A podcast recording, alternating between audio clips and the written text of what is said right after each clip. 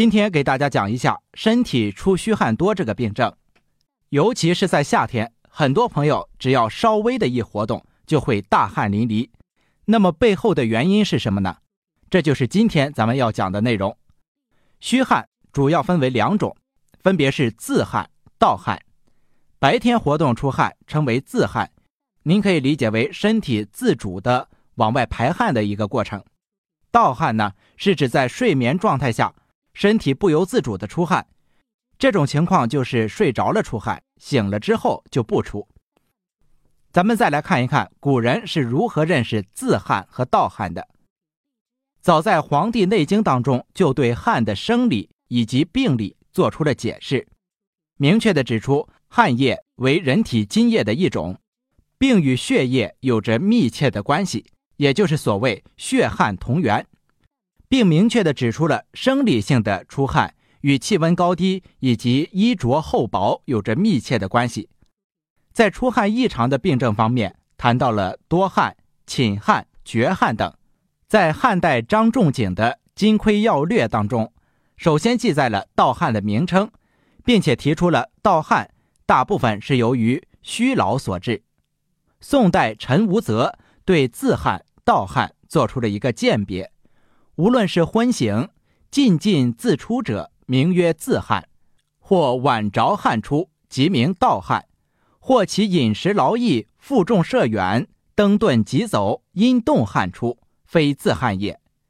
并指出其他的疾病当中表现的自汗，应着重针对病源治疗。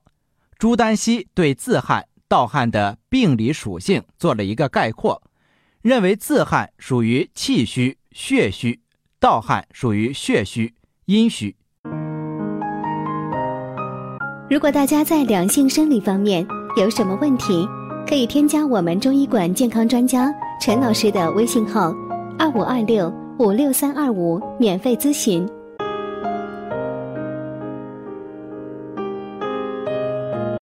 明朝张景岳对汗症做了系统的整理，认为一般情况下自汗属于阳虚。盗汗属于阴虚，我们每个人啊都会出汗，正常的出汗是健康的标志之一。适当的出汗既能够散发咱们人体内的热量，又能够排泄体内的毒素，又能够排泄体内毒素和废物。比如说，人受了风寒的时候，一碗姜水喝下去，出出汗，寒气就会随着汗水排出体外，病也就基本上好了。所以很多人呢都会说出汗好，出汗就是排毒，身体就健康。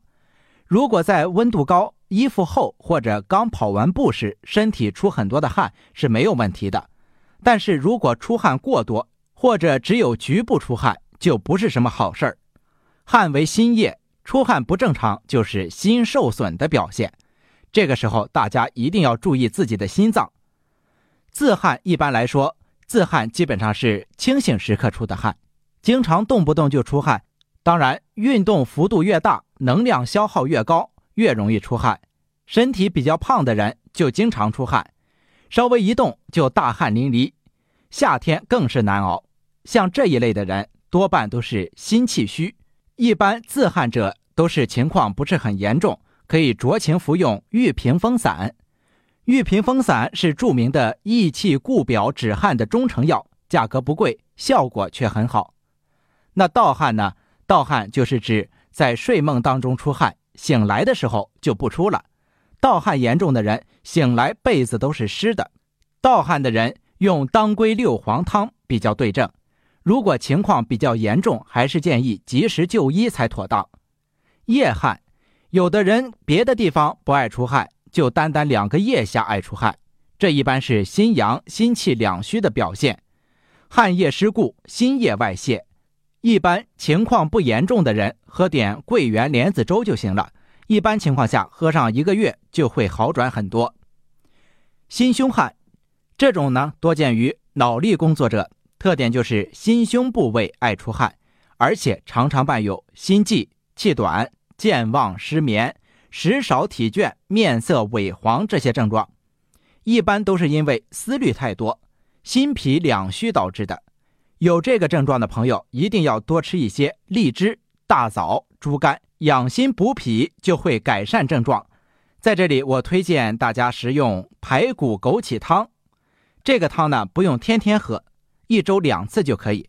还有一点，有这个症状的朋友一定要注意避免用脑过度、思虑过甚，否则呢，不仅心胸出汗不会好，还会引发很多其他的心虚病症。半身汗，半身出汗多发生于三十五到五十岁左右的男性。不知道大家有没有遇到过这样的朋友？他们出汗的方式呢比较奇特，就是以脸和胸腹正中线为分界线，或者是左半身出汗，或者是右半身出汗，一侧皮肤出汗，另一侧皮肤不出汗，而且界限分明。